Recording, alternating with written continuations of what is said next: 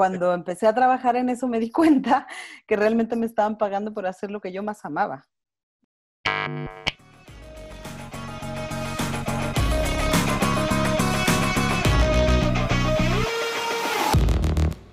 Hola, ¿qué tal? Bienvenidos a un programa y un episodio más de Los Consentidos. Y quiero contarles que estoy muy contento y muy feliz de tener aquí en el programa a Daniela Estrella.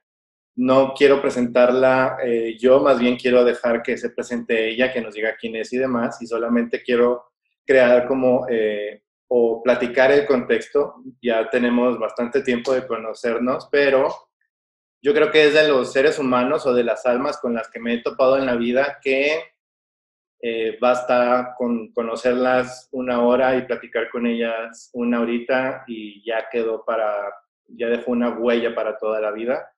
Así me pasó con, con ella, de conocerla inmediatamente fue un, un clic y una conexión tremenda, no, no, me, no me dejará mentir y de ahí en más yo creo que nos hemos visto muy, muy, muy, muy, muy pocas veces, pero es de las personas que creo yo que en mi vida he visto menos, he conversado menos, pero con las que siento muchísima conexión simplemente nada más de verla, de escucharla, de, de hablar con ella. Así que bienvenida y muchas gracias por aceptar la, la, invitación eh, a, a este programa estás en tu casa y cuéntanos, Daniela Estrella, ¿quién eres? Ay, gracias, Ricardo. Primero decirte que qué amoroso por todo lo que dices y que, mm, bueno, coincido plenamente, este programa no es para hablar de nuestra relación, pero eh, coincido plenamente en que, en que realmente hay una conexión importante y yo creo que es de las cosas más bonitas que, que uno como ser humano tiene que valorar esos encuentros de las almas que pocas veces ocurren y que a pesar de la distancia, que eso es parte de mi presentación, yo soy mexicana, soy de Durango, pero tengo ocho años residiendo en Chile. Así que a pesar de estos nueve mil kilómetros que nos separan, eh, también eres de las almas con las que más conectada me he sentido a lo largo de mi vida. Así que quería también decirlo. 9000 kilómetros no, no es poquito, no es poquito. No, no es. Y mira, diría menos, pero como tú estás al norte, o sea, en verdad sí son casi los 9000. Pero bueno, eh, contarles de mí. No sé que en realidad cómo presentarme, podría decir un montón de cosas, pero eh, principalmente un ser humano con muchas eh, debilidades, muchas fortalezas, muchas experiencias de vida. Yo podría decir que lo que me define a mí, el quién soy yo, ha sido eh, lo que he recorrido. En el fondo, me define. Las personas que me han rodeado, las experiencias que Dios me ha permitido vivir, un poco eso. Soy principalmente esposa y madre, eh, madre de dos pequeños, de dos años y medio el mayor y de un año y medio la más chica. Eh, me casé con un chileno, un maravilloso hombre chileno, eh, tenemos ya casi cinco años de casados, así que eh, eso sería como, como de lo más importante en mi vida. Una muy, muy amada y ahora sí que haciendo honor a tu programa, una consentida de Dios, porque a pesar de que mm, ha habido cosas difíciles y duras que uno en el fondo tiene que atravesar en la vida, eh, me he sentido siempre muy privilegiada por, por todo lo que me ha regalado y lo que me ha permitido vivir. Eh, como profesionista, eh, yo estudié comunicaciones, periodismo. A Chile llegué porque me vine a hacer una maestría en políticas públicas. Y bueno, ahí Dios me tenía deparado otras cosas. eh, y, otra cosa importante que, que, diría yo que me define es como mm, mi gran amor por el mundo, o sea, como por el ser humano en general. Me encanta el ser humano con toda su complejidad y por eso me he dedicado muchos años de mi vida al tema social, eh, que de hecho nos hizo coincidir a nosotros, porque bueno, yo realicé un año de, de voluntariado justamente porque quería um, servir al otro, ¿te fijas? Y fue ahí donde Dios me permitió conocerte a ti, que fuiste uno de, uno de mis muchos regalos de ese, de ese maravilloso año. Y, y, a lo largo de mi vida creo que ha sido una, una, arista que siempre ha estado como bien presente, como mi área, mi área y mi trabajo como social. Y que eso yo creo que podría definir mucho de quién soy y por qué soy. Ya. Y, y padrísimo, digo, a resumidas cuentas, muy, muy, muy resumidas cuentas, creo que no podemos tampoco definirnos como en un minuto quiénes somos, ni, ni mucho menos. Sin embargo, la, la, intención de este programa, te cuento, es como encontrarnos y conversar con estas personas que le han encontrado el sentido a la vida, es decir, como el saborcito a la vida a través de que hacen eh, o se dedican a lo que aman. Mm. Y, que de cierta forma, bueno, eh, eso se nota y al menos es algo que yo noto muchas de las veces en ti, eh, en nuestras interacciones y demás, en donde digo, yo ah, veo, veo a esta mujer, a este ser humano y digo, ella ama lo que hace y ella ama a los que tiene alrededor y eso se nota inmediatamente cuando una persona hace eso y yo lo noto en ti y, no, es, no es echarte flores nada más porque sí, sino simplemente yo creo que si tú estás viendo este programa y la conoces, porque puede, puede, puede coincidir que nos estés viendo, no me vas a dejar mentir que así es. Y, y vaya, en, esta misma sintonía es, ¿a ti qué te, qué te da sentido? ¿A, a ti qué, con, con, qué coincides en, con la vida de que te haga sentir esta vibra y pasión que te apasiona, que te da la sonrisota y la satisfacción enorme? ¿Qué es lo que más te hace sentido? Uy, una, pregunta bien difícil, pero yo creo que mm, sin, creo que lo que me ha hecho crecer más a mí y lo que me hace más feliz es justamente lo que yo les decía al inicio, como mi encuentro con el otro. Creo que me, he logrado eh, identificar em, con todas las cosas que hago, en todas mis facetas profesionales, familiares, eh, sociales, de hobbies, de un montón de cosas, porque, porque siempre me identifico con el otro. Entonces yo creo que mi gran pasión, lo podría definir así, mi gran pasión es em, amar al ser humano, ¿te fijas? O sea, con toda la complejidad que eso implica. Em, no sé si en realidad ha sido como una decisión mía dedicarme a cosas que ame. Ha sido muy curioso porque Dios como que me ha ido colocando realmente en, esos lugares. O sea, Em, tuve la oportunidad, a mí me encantó toda la vida misionar, trabajar con jóvenes, entonces de repente un día llegaron y me dijeron así como, oye, tenemos una, un trabajo para ti y es una coordinación de un programa estatal de valores para jóvenes. ¿Se fijas? Y fue así como, ya, démosle. Y cuando empecé a trabajar en eso me di cuenta que realmente me estaban pagando por hacer lo que yo más amaba, que en el fondo era estar con los chicos y ser un aporte para ellos, ayudarlos a descubrir esto mismo que tú dices, sus pasiones. ¿Cómo, cómo, cómo se le hace o bueno, o, es una coincidencia o se debe que, eh, porque no todas las personas, al menos yo lo veo eh, afuera, conocidos y demás, no todas las personas se dedican a lo que más aman y, mm. y eso también se nota, yo creo que se nota también igual o en mayor forma de, de, lo, de lo contrario, sin embargo, es ¿qué, se tiene que hacer o digamos, en dónde, es estar en el lugar correcto, es estar en conexión con, con qué, o, cómo, como tú dices, llegaron, me dijeron, me ofrecieron esto y era como trabajar y me pagaba por hacer lo que más amaba. Pero hay muchas personas que no. Que no, sí, claro. Mira, hay un aprendizaje que, que yo se los comparto, o sea, si, si les sirve, ojalá que lo puedan tomar como, como para su vida pero mi mamá desde que yo era muy chica, mi mamá me decía, cuando tú hagas algo, aprende a amar lo que estás haciendo incluso aunque no te guste.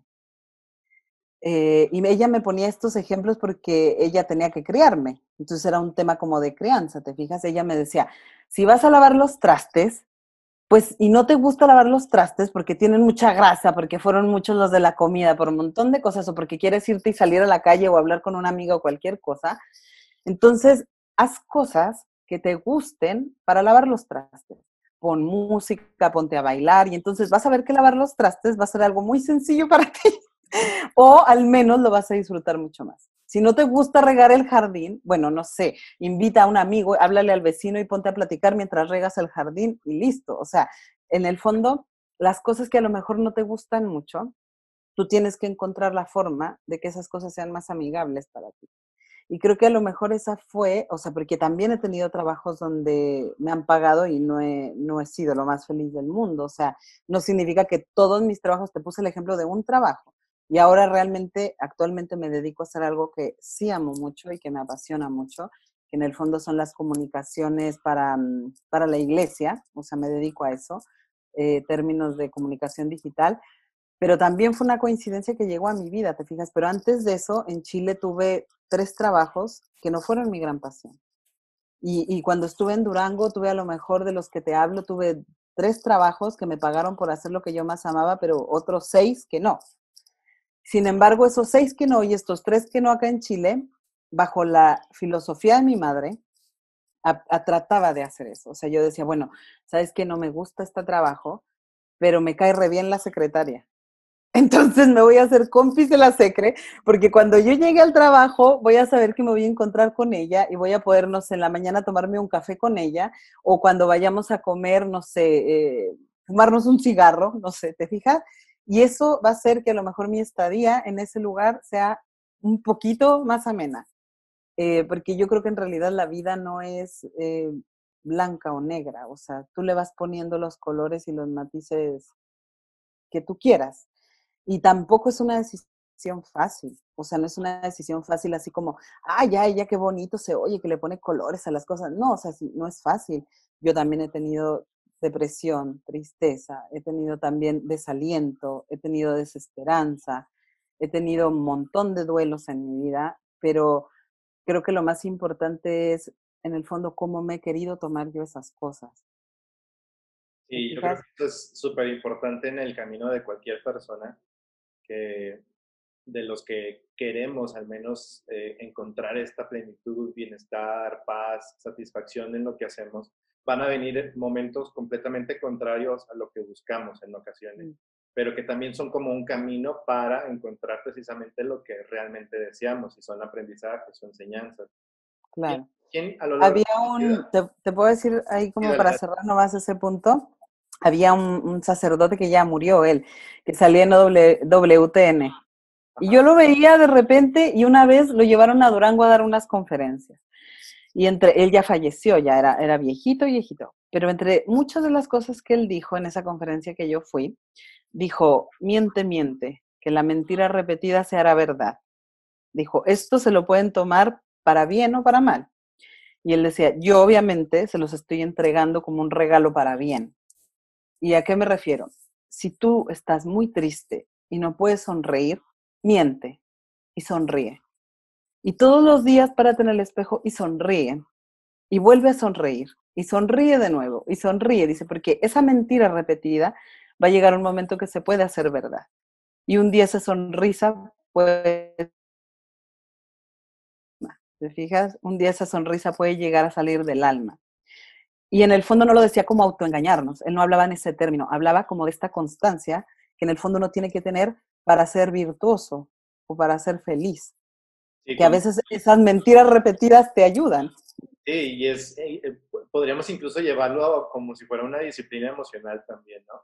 Exactamente. Eh, en el sentido de estar, estar, estar intentando y también no separarnos, bueno, creo yo, o al menos en, en, lo que he aprendido, que obviamente no sé, no sé mucho, sin embargo, en lo que poda, en, en, la medida que podamos también aceptar lo que está sucediendo como lo que está sucediendo, creo yo que podemos eh, encontrar mayor respuesta o mayor facilidad de decir, bueno, ante otros ámbitos o con otras personas, doy esta cara y sigo adelante y sigo caminando, aunque quizás por dentro, aunque quizás en casa o, en, mi historia personal, en las experiencias que estoy viviendo en el, en el momento, quizás no sean del todo agradables, pero que no sean del todo agradables no significa que, que, que no que pueda dejar de buscar lo que yo quiero puedo seguir buscando. Claro. O no significa que al no ser agradables no encuentres algo agradable. Sí. como tú, a lo mejor... O tu mami diciéndote lo de los platos, ¿no? Con tu música, a lo mejor eh, no es el momento para disfrutar tal cosa porque no es mi gusto, porque no estoy en el modo mm. adecuado, etcétera, pero puedo generar, o al menos lo que ya te aprendo yo de esta conversación a ti es, que yo puedo generar el contexto para que me sea también agradable dentro de lo que no me agrada. Exactamente. No, y, también eso no, no tampoco no está desligado como de, por eso quiero hacer hincapié en eso, porque no quiero que la gente crea que yo soy evasiva. O sea, no quiero hablar de un tema evasivo, de que mentir y sonreír o de que ponerte la música para tapar esto que es malo. O sea, no, no, no se trata de eso. O sea, incluso yo, eh, de repente cuando me sentía triste, ponía música para sentirme más triste. o sea, música que me hace sentir más triste. Y yo decía, me voy a dar esta chance, porque esta música me pone más melancólica, me pone mucho más triste, voy a llorar, no sé, dos días, una semana, qué sé yo, eh, porque sé que después de esto me voy a sentir mejor y me voy a dar esta oportunidad. En ese año que, que yo te conocí, en ese año que me fui de voluntario y yo te conocí, uno de, de, los hermanos con los que yo conversaba, eh, un hermano lasallista, que él estaba en Durango y yo estaba en Guerrero, en el estado de Guerrero, o sea, y él hablaba un montón conmigo, me decía, que en una ocasión yo le decía, es que tengo mucho miedo, porque a mí me pasó algo muy importante, me pasaron dos procesos, uno familiar y uno personal, muy importante cuando yo estaba en el voluntariado, que incluso llegó a, a hacerme sentir un montón de desesperanza cuando yo estaba haciendo lo que más amaba, ¿te fijas? Pero fueron un, proceso familiar que sucedió de repente duro y un proceso personal porque terminé una relación de cinco años muy dura también. Entonces, duelos muy profundos. Y yo le decía, tengo miedo. Le decía yo a este hermano, tengo mucho miedo de todo, de lo que venga, de lo que no venga. Me siento insegura absolutamente de todo y se supone que estoy haciendo lo que más amo. Y en este minuto me siento destruida. Y él me dijo algo que jamás se me va a olvidar y que también se los comparto por si les sirve. Me dijo, felicidades. Me dijo, qué rico, qué rico que te sientes así. Me dijo, primero, porque eso te hace sentir y saber que eres muy humana. Y el saber que eres muy humana es, la, es lo que te está dando la capacidad de saberte devastada. ¿Te fijas? Y en segundo lugar, qué rico, me dice, porque ninguna gran batalla llegó a ser una gran victoria sin que le antecediera un gran miedo. Entonces, ese miedo, dijo, está perfecto. Dijo, porque las grandes batallas que lograron ser grandes victorias tenían un miedo de este porte. Dijo, eso significa que tu victoria va a ser también de ese porte. Entonces, si tienes ese miedo, es maravilloso. Así. y te juro que nunca se me olvidó. Y después, o sea, eso no fue nada, o sea, eso como de terminar una relación de cinco años, o sea, digo, me dolió mucho, fue una experiencia muy buena, muy profunda para mí, pero lejos de eso llegaron cosas peores, efectivamente, como el fallecimiento repentino de mi madre, por ejemplo, o, mm, o la noticia inesperada en mi embarazo de que iba a venir mi primer hijo con síndrome de Down. O sea, llegaron cosas mucho más fuertes a mi vida que, siempre los acompañó esta máxima, ¿te fijas? esta máxima me siguió a lo largo de mi vida, como, bueno, si vienen estos grandes miedos, estas grandes desesperanzas, es porque quizá esta batalla va a ser mucho más fuerte, pero su victoria va a ser mucho más poderosa. No sé, por decirlo de alguna manera. Y yo creo, digo, no sé, pero por lo que te escucho, eh, esa felicidades que te dijo en, en aquel momento, creo que pues te mantiene literal en conexión con la vida. Sí. Con sentir, con expresar, y creo que también es, es, es una característica en ti, que es una, una expresión total de lo que sientes, de lo que piensas, de lo que, de lo que, estás, de lo, que está pasando en tu cabeza y en tu vida. Esa, esa expresión con la que te vives, ¿a, ¿a mm. dónde te ha llevado? Uy, me ha llevado, mira, simplemente esto que les acabo de mencionar, me ha llevado a mundos, porque para mí literalmente son mundos nuevos. Eh, el primero de ellos fue llegar a un país extranjero, donde a lo mejor tú dirías, oye, pero es Latinoamérica, este, no sé, son latinos, hablan español, o sea, ¿qué, qué tan distinto puede ser? Pero en verdad fue, fue potente, fue muy potente cuando yo llegué acá, porque eh, Nadie puede hablarte de soledad más que quien ha vivido la soledad. Nadie sabe realmente lo que es la soledad más que quien, más quien, quien se ha encontrado con sus propios demonios, sin, sin tener una contención al lado. Eh, mi magíster fue sumamente duro, o sea, académicamente muy duro.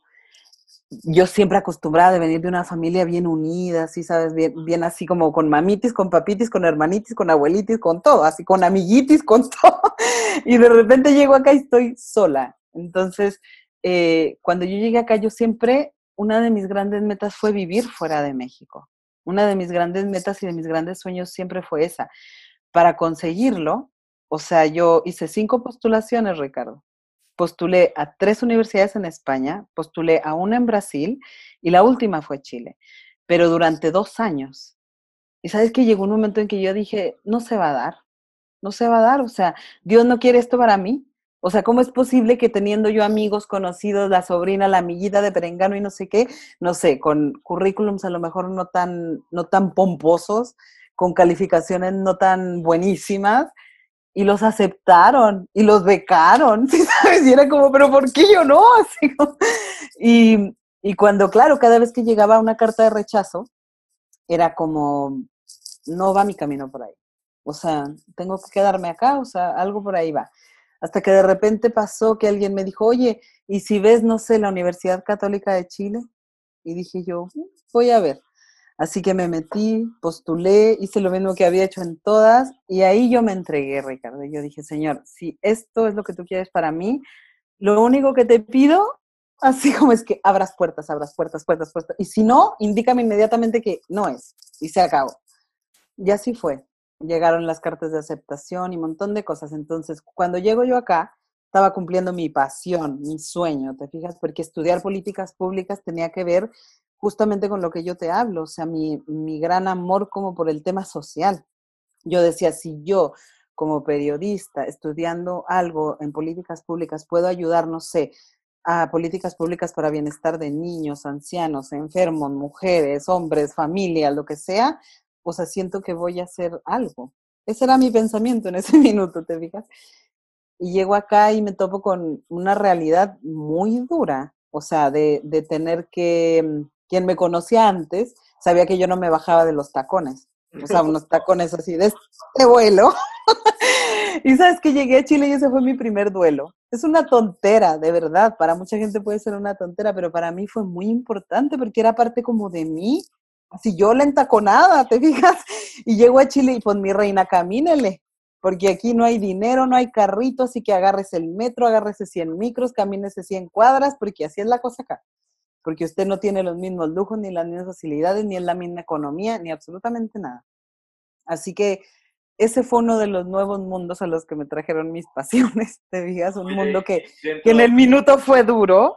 Dentro de, dentro de ese mundo que ibas descubriendo, no sé, eh, que, en cuestión anecdótica, ¿qué, ¿qué, sucedió con esta mexicana que llega, y mexicana de Durango, que llega a eh, un país distinto, sí con la misma, digamos, la misma lengua, el mismo idioma, pero con una realidad completamente diferente. ¿Qué, qué anécdotas o qué experiencias te topaste de primera cuando llegaste allá? No, pues lo primero que yo ya te había contado en alguna llamada que tuvimos el lenguaje. O sea, hablar chileno, de verdad, se los juro para quien nos vea, se los juro, hablar chileno es un arte es un arte, porque número uno. ¿eh? no, que para el chileno no soy, no soy chilena, te fijas, pero bueno. Pero aprender a escucharlos. Eso fue en principio. Yo hacía una llamada y yo así como, oye, hablo, no sé, para preguntar algo por mi celular o, o para preguntar por la matrícula en la universidad. No les entendía nada, Ricardo, nada. Me hablaban y era como, porque ellos modulan de una forma diferente tienen una forma de hablar diferente, muy rápida y modulan y yo así como, ¿qué me estoy diciendo? Entonces, a veces lo que hacía era mails, mails, mails, mails, porque en verdad no tenía forma de comunicarme. Y como anécdota así como fuerte fue que me puse a escuchar así como, como la radio, o sea, la estación de radio más populosa, la más así, yo dije, si yo llego a entenderles a estos, que hablaban así como el chileno más bajo, y que además hablaban mucho más rápido, modulaban mucho menos. Yo dije, si yo llego a entender esta radio, o sea, esta estación de radio, yo ya la hice en Chile, porque en verdad era muy complejo para mí. Las palabras, o sea, eh, yo llegaba y compraba algo en el, en el supermercado y me decían así como cancela, y yo así como, ya no quiero cancelar, cuando acá cancelar es pagar. Y yo decía, no quiero cancelar nada, y la chica me veía y yo le decía, es que no quiero cancelar. Y ella entendía, no quiere pagar. Entonces era como, ella me veía, yo la veía y las dos nos veíamos y era como, mm, pero tengo una tarjeta. Y ahí ya decía, ah, con tarjeta. Entonces ahí ya nos íbamos entendiendo, pero fue, o sea, fue desde tener amigos chilenos, traductores, que me iban diciendo que yo ponía a hablar a veces a otros, así como, ya habla y pregunta, no sé así, porque en verdad no, no me acoplaba con el lenguaje. Eso sería como de mis primeras grandes barreras acá. Y lo segundo, el tema también un poco como cultural. Yo creo que el mexicano tiene una característica como de, de estar muy acostumbrado como al turismo. Somos un país turístico por naturaleza. Chile por su incluso geografía, clima, ¿te fijas? Em, el santiaguino, sobre todo, el, de la capital, em, es mucho más frío, porque el país es frío, el clima es frío, ¿te fijas? Pues estamos en el polo sur. Y, y, lo otro, el invierno es muy largo acá. Y lo, y lo segundo es que ellos estuvieron muy aislados mucho tiempo como geográficamente tienen la cordillera de los Andes, volcanes, montón de catástrofes naturales, entonces no llegaba mucho turismo, no porque Chile no sea hermoso, porque Chile es un país increíblemente maravilloso, o sea, de montón de maravillas eh, del mundo, ¿te fijas? Pero no llegaban, o sea, no era un país que se conociera por su gran turismo, justamente porque tenía una ubicación geográfica compleja. Entonces, esa fue yo creo que de las segundas cosas difíciles que yo quería llegar y abrazar a todo el mundo, te digas así, besarlo y así, ¡ay, cómo se está! Y, ellos son como más así como, ¿y esta loca qué le pasa? Así como, y claro, al principio fue, fue duro. Y por eso también yo creo me sentía más sola, porque yo tan, tan así, oye, o sea.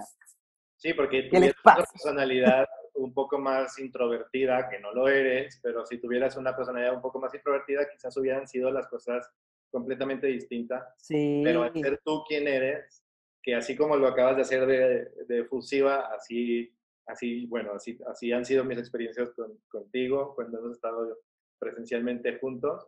Pero bueno, es parte de, yo creo que lo interesante que, y del sabor, la sal y la pimienta que le, le has encontrado también a la vida. En sí. sentido de, de personas que te han marcado, eh, digo, por ahí escuché de un hermano, por ahí escuché también a, a, tu mamá. Eh, eh, ¿Hay más? ¿Hay, ¿Qué personas construyen también? Porque no creo que seamos solo nosotros los que nos vamos construyendo, sino que estoy yo contigo, pero también está tu familia aquí presente y está tu historia y está todas tus experiencias igual de mi lado. Entonces, ¿de qué, qué, qué hay detrás de la mujer que está ahorita conversando conmigo? Qué personas están detrás, qué historias te han marcado en el sentido de que te hayan dado una experiencia de aprendizaje y que te hayan formado.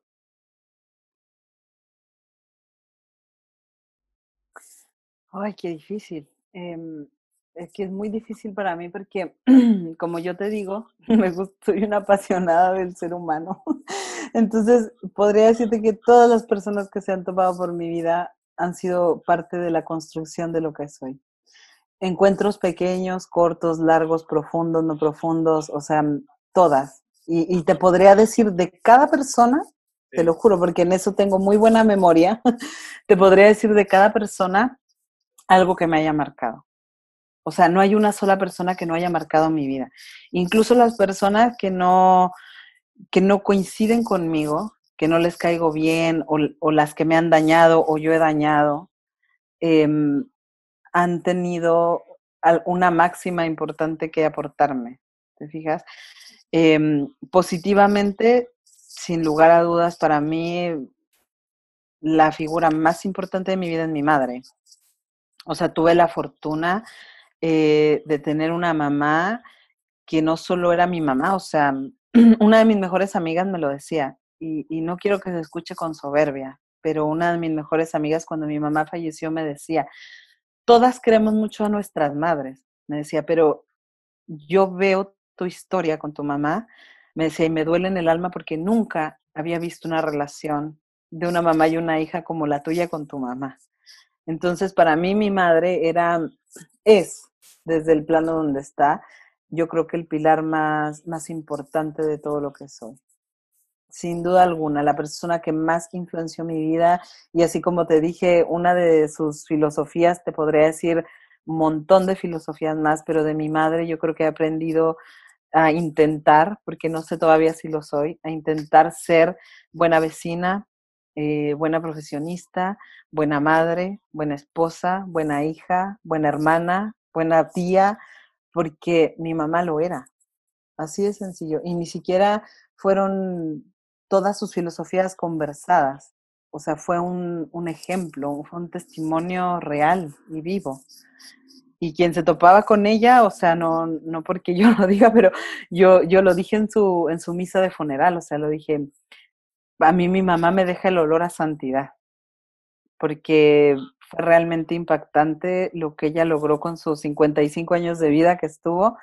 Em, era, era muy fuerte la estrella, ahora sí, que ella tenía, porque mi madre se llamaba Estrella. Así que era muy fuerte, yo creo, la estrella que Dios le había regalado y por eso también se la, se la llevó, te Pero yo creo sin duda alguna mi principal inspiración en la vida, así como mi formadora, mi raíz, mi sauce, mi roble, todo. Sí, y, te creo que, digo, no, no, tuve el gusto de conocerla tanto, salvo en algunas ocasiones, y, se veía, se veía inmediatamente eh, que, era, que era pilar, mm, igual y no creo que nada más para ti, sino para, muchas otras personas y que era el centro también de, de, un espacio muy, muy lindo de, de, convivencia, de alegría, de efusividad, de risas, de, y con eso te digo que la conocí muy poquito, pero creo yo que eh, seguimos vivos en las personas en las que dejamos huella. Y así como tú conversaste muchas veces con ella, yo creo que en este momento yo estoy también conversando con ella a través de ti. Y eso es un regalazo que pues también nos ha dejado nos ha dejado tu mami para, para todos los demás, porque tú eres un regalo también para, para los demás y, y, a, y, a su vez yo creo que llevas, es algo que, que me gusta mucho de ti, que, que sigue esa cadenita, ahora también en tu papel de mamá. Eh, ¿Cómo ha sido? ¿Cómo ha sido? ¿Cómo, cómo ha sido esa, esa ese rol? le quería decir rol, pero no creo que sea nada más un rol. Pero mm. tú, me, tú me contarás porque yo no tengo esa dicha ni esa experiencia. Pero ¿cómo, cómo ha sido para ti este, este espacio de ser, de ser, de ser mamá de, de dos mm. chiquitines? Mira, yo creo que la maternidad en verdad empieza cuando, en alguna ocasión yo lo escuché, y, lo comparto para quien se identifique con esto, todas las que nos escuchen, que sean mamás, que sean mamás jóvenes, etcétera. Eh, alguien decía eh, en un podcast que una vez escuché que es masoquista querer ser mamá. Decía, y luego lo peor, tienes uno y luego se te antoja otro. Es como, como si el ser humano fuera masoquista. Y, y, explicaba esta persona del podcast, decía, pero en realidad, dijo, somos masoquistas, porque si tú lo piensas, o sea, intelectualmente, racionalmente, si es como un autosuicidio, te digas, porque renuncias enteramente a ti. O sea, renuncias a ti porque primero antepones las necesidades de tu hijo o de tu hija, ¿te fijas? Y, y, es como medio descabellado que quieras gastar tu dinero, tu tiempo, tu energía, tu sueño, tu glamour, tu comida, tu todo en otra persona. Y ella decía, ¿por qué? O sea, ¿y por qué repetimos además la maternidad? ¿Por qué no uno? ¿Por qué otro? Y a veces otro y otro, no sé, te diga. Y ella decía, porque en realidad el deseo de, ser padres es un deseo del alma. Es un deseo natural del ser humano que viene del, alma y de estas ganas como de, de la trascendencia. Sí. Entonces, el ser humano tolera la maternidad y la paternidad para quienes son madres y padres responsables, obviamente, porque conocemos un montón de casos de desafortunados de quien no lo toma, no lo toma como su vocación, pero de quien se lo toma en serio sabrá que en verdad es algo duro, es duro la, maternidad y la paternidad, pero las satisfacciones que te trae son una cosa que tampoco puedes explicar. son como de verdad, por eso yo te diría que, que, este, esta vocación, yo le llamaría no, no rol, le llamaría vocación de ser mamá, me mm, nació antes de que incluso mis hijos fueran concebidos, porque ya los deseaba, Ricardo. Yo deseaba a mis hijos antes de que ellos siquiera existieran. Antes incluso de que existiera mi marido en mi vida, o sea, yo ya los pensaba, los deseaba, los amaba. Entonces, este deseo estaba como intrínseco en mí. Y bueno, tuve la fortuna de encontrarme con un hombre maravilloso que compartía mm, estos mismos deseos, estos mismos ideales de formar una familia y de ser un papá súper presente, activo, responsable, comprometido. Y, mm, y e, esta vocación que nos ha tocado desempeñar, yo te podría decir que, que es dura, pero también al mismo tiempo lo siento que es como parte de nuestra misión, ¿sabes? En la vida, por dos cosas. La primera, porque Dios nos regaló un hijo con discapacidad, nos regaló un hijo con síndrome de Down. Eso para mí es de las cosas más lindas que me ha regalado. No porque los niños con síndrome de Down sean angelitos, ¿eh? que ese es un gran mito. Mi hijo no tiene nada de angelito, deberían de verlo como berrea, como llora, como, o sea, nada. Ni porque mm, sean niños forever and ever, porque todo el mundo cree que ellos crecen y tienen 40 y siguen siendo niños, eso también es una falacia, es un mito. Mitos que se han ido construyendo en la sociedad a raíz de las personas con discapacidad, ¿te fijas? Pero eh, sí en el sentido ha sido un regalo maravilloso, en el sentido de que nos ha permitido Dios que nosotros seamos testimonio familiar, testimonio para el mundo de lo maravilloso y de lo normal que es tener un hijo con discapacidad. Porque todo el mundo pensaría que es como, ah, ellos son diferentes porque tienen un hijo con discapacidad. La normalidad de mi vida, te juro que es como la de cualquier otra. Mi hijo hace todas las cosas que hace cualquier otro niño. Y, ahora que tengo a la otra, que, que mi Julietita no tiene síndrome de Down, sin embargo, es un terremoto, o sea, me doy, me doy cuenta, o sea, me doy cuenta como de esta normalidad de vida donde él convive con su hermana como cualquier hermana normal.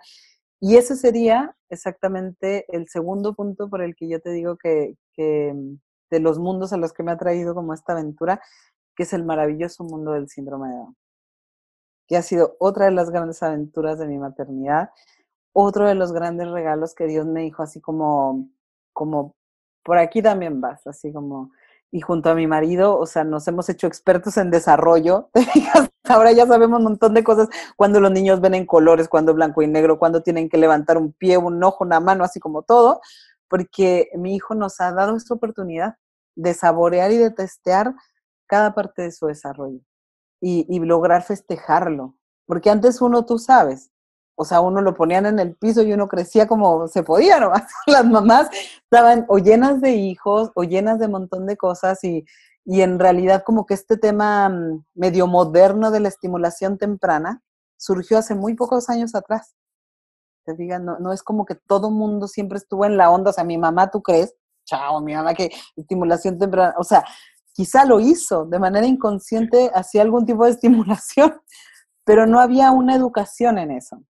Entonces, mi hijo vino a darnos como este regalo de saborear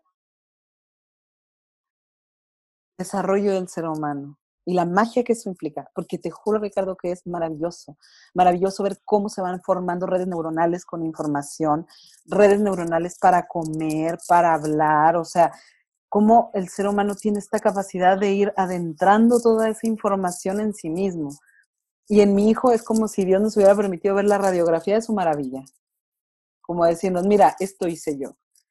Y este, este es el paso a paso y este es el manual. Entonces, con mi hijo Nicolás ha sido hermoso, hermoso poder ver eso. Y por eso insisto, o sea, insisto en que, mm, en que mi gran pasión por el mundo es el humano, la persona. Te digas, buenas y no tan buenas.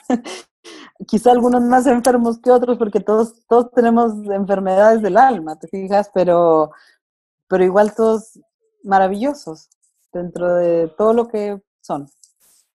Wow, wow, wow. Es, es, es muy padre esta, esta, esta, oportunidad que le ves tú a, a tener a, tu hijo eh, con la oportunidad entonces de ver el diseño incluso del, ser humano así tal cual, nunca había escuchado yo, eh, pues ese paralelismo de decir, mira, aquí está y se hace, igual y no se hace, sino que pues vele descubriendo, mi hijita, ¿no? O sea, eh, porque manual no traemos nadie y yo creo que este, la oportunidad de que te da, que les da a tu esposo y a ti de, tener a, dos, a dos hijos y que tengan la oportunidad de, de saborear el desarrollo de uno de ellos de una forma completamente diferente. Yo creo que también para, para los dos es algo muy, muy, muy, muy padre, pero a su vez no creo que sea una crianza normal. O, o llamámosle normal, si se le puede llamar normal, ¿verdad? Creo que cada, cada caso es uno y, y no hay normalidades, creo. Sin embargo, le dan un toque distinto o puede ser un toque distinto. ¿Cómo, ha, sido, cómo, cómo ha sido dentro de, incluso dentro de esta misma cuarentena, pandemia, eh, encierro, me contabas que en Chile eh, se habían puesto muy estrictos eh, en cuestión de salidas y demás. ¿Cómo ha sido, cómo ha sido para ustedes estos tiempos? Mira, la verdad es que por eso, por eso insisto que la vida no es como blanco y negro, ¿ves? O sea, Nicolás, mi hijo, nos ha enseñado un montón de cosas maravillosas. Entre ellas también la paciencia. Mm, tiene ahora dos años y medio y todavía no logramos em, caminar. O sea, puede caminar a lo mejor tomado de una mano, o sea, pero no hay una marcha independiente, a eso me refiero. Y de repente tú podrías decir, oye, pero dos años y medio y no camina, entonces no lo estimulaste, no, sí, bueno, una de las cosas más bonitas del síndrome de Down es que ellos son tan distintos como todas las personas del mundo somos distintas. Entonces, habrá niños con síndrome de Down, no sé, que al año caminen, y habrá otros que a lo mejor a los cuatro, porque son distintos, así de sencillo. Habrá unos que a lo mejor trajeron algunos problemas de salud más, unos menos, habrá algunos que no sé, tengan algún tipo de, mm, de, más problema visual, auditivo, y habrá otros que no. Entonces, e, esa, esa variedad, esa riqueza humana eh, es también como parte de, de lo bonito y lo difícil. Digas, porque, porque irle atinando como a lo que realmente mi hijo necesita es de repente una tarea mm, frustrante, yo te podría decir, porque de repente em, ha habido momentos o semanas completas que me he sentado a llorar porque no sé en realidad si estoy haciendo todo lo que debo. Porque, porque a lo mejor veo que, no sé, me llora mucho, porque tiene algún tipo de trastorno del sueño. Y no sé hasta dónde llega mi límite como mamá inexperta en, en, ayudarlo, en llevarlo a donde realmente podrían darle la ayuda, o si es nada más parte del proceso, o si es nada más porque él es así, o si empujo mucho, o si no empujo tanto, te fijas, es como un, un dilema que está constantemente, pero no solo con Nicolás, o sea, lo mismo me pasa con Julieta. O sea, hasta, hasta qué punto Em, dar a un hijo o no dar a un hijo es como una línea muy delgada para saber realmente qué estás haciendo bien o no, porque como tú dices, no hay un manual. Pero sí, sí ha sido como toda una aventura, porque imagínate, nosotros los dos estamos trabajando desde casa, mis dos hijos están en las edades más este, difíciles, porque son las edades donde tienes que andar detrás de ellos para todos lados. Y lo otro es que, mm, bueno, todas las terapias han sido acá. O sea, nos hemos convertido en los terapeutas. Así como las mamás que sufren porque se han convertido en maestras, nosotros nos hemos tenido también que adaptar a esta nueva normalidad donde somos los terapeutas de, mi hijo. Así que igual, igual ha sido duro. Em, no todo es color de rosa. Y, y yo creo que mm, en el fondo como que la vida está llena de duelos de pequeños duelos. Eh, una tía también muy querida que yo tengo ya me decía, hija, todos los días tenemos pérdidas. Y eso es algo que debemos aprender. Se te caen no sé cuántos cabellos al día. Se te cae, o sea, te fijas, es como tantas neuronas se mueren diariamente. O sea, físicamente tienes pérdidas todos los días. Emocionalmente, o sea, físicamente fuera de ti, también tienes pérdidas todos los días. Hay pérdidas emocionales, pérdidas psíquicas, pérdidas, no sé, neurológicas, de todo tipo. En el fondo, vivimos como en un, en un mundo de duelos constantes. Aquí la, la opción es como cómo te toman los duelos. Sí. Y cómo, cómo contestar ante, eh, ante, ante lo que viene siendo una pérdida o hay veces en donde también nos quedamos como sin, vaya, con el miedo a vivir por el miedo a perder y, creo que nos estamos perdiendo muchas oportunidades si nos quedamos en ese canal. Y una, en síntesis, yo creo, y también a manera de agradecimiento para ti, eh, es sentirte como, como, una, como un ser humano que no tiene miedo precisamente a perder. Y, y que de tanto no tener ese, ese, o sí lo tiene, pero va con él como, como lo decías, así de grande, ese es el miedo, es este tamaño. Y te agradezco mucho eso, eh, que podamos y que las personas que nos están escuchando u oyendo, que también se puedan llevar ese, ese gran regalo que eres tú, así como lo veo yo, que, es, que esa es mi intención, que puedan conectar contigo. Y finalmente, quiero, quiero hacerte unas preguntas así rapiditas de lo que se venga a la mente inmediatamente, ¿sale? Y que nada más, esta, esta es una parte como que decir, bueno, que, otras cositas hay como características del consentido que está aquí presente. Y una es eh, tu música, canción favorita. No Doubt. No Doubt. ¿Alguna en especial? Eh, Badwater. Ok. Libro, libro, libro consentido. Médico de, sí, no, sí, ese no tengo que pensarlo mucho. Médico de cuerpos y almas, la vida de San Lucas. Médico de cuerpos de eh, Taylor Cadwell es, ¿verdad? Sí, Taylor Cadwell. Ah, buenísimo, buenísimo. buenísimo. leído, buenísimo y cualquier novela de ella también. Es, muy buena. Es muy buena. Este, ¿cómo se llama? Comida. Comida consentida. ¿Qué es, qué es la comida consentidísima? eh, los burritos de deshebrada. Oye, ¿y en Chile hay burritos de No, no hay, pero sigue siendo mi comida consentida. Y lo seguirá siendo, me encanta. Genial. Actividad consentida en momentos de ocio, ¿cuál sería? Bailar. ¿Bailar? Sí, yo a veces pongo música y bailo. Y agarro a mis hijos y bailamos como locos. Qué padre. Bailar. Y otra es, ¿qué cosa te hace del mundo actualmente, qué cosa te hace menos sentido? Menos sentido. Que digas tú, ¿por qué sucede esto? Eh, no, no, le, no le encuentro sentido a esto u otro. Mm, es bien profundo, pero igual lo voy a decir, porque creo que da para otra plática. Pero mm, algo que me llama mucho la atención de, ahora del mundo es como la falta de valorización de la familia.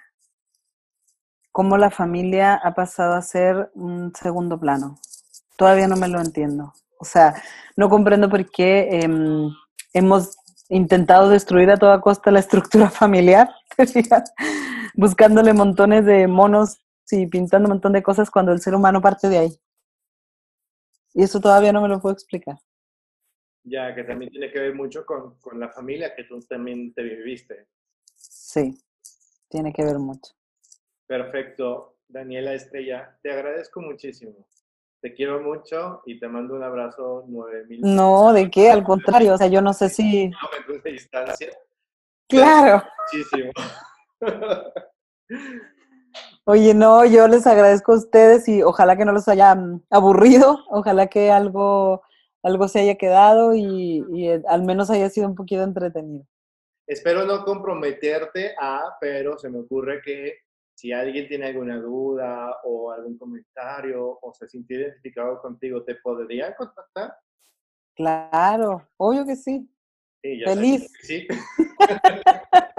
yo sabía que sí, entonces dejaré por aquí tus datos también para que si, vaya, se me ocurren de mil y un formas eh, que, que puedas, desde un consejo, desde una parte de tu experiencia o desde una plática, eh, poder, poder apoyar a, otros seres humanos, que es también la intención de estos espacios para, para chulerías. Mm. A ti que nos escuchaste, muchísimas gracias, Daniela. Muchas gracias por estar aquí. No, gracias a ustedes. Oye, felicidades porque me encantó. Me encantó su proyecto, me encanta lo que hacen.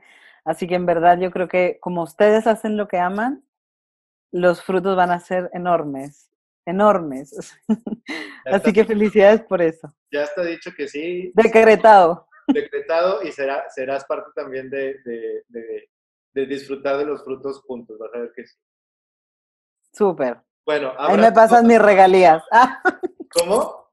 Ahí me pasas luego mis regalías. Claro, claro que sí. Pero bueno, Te quiero mucho también.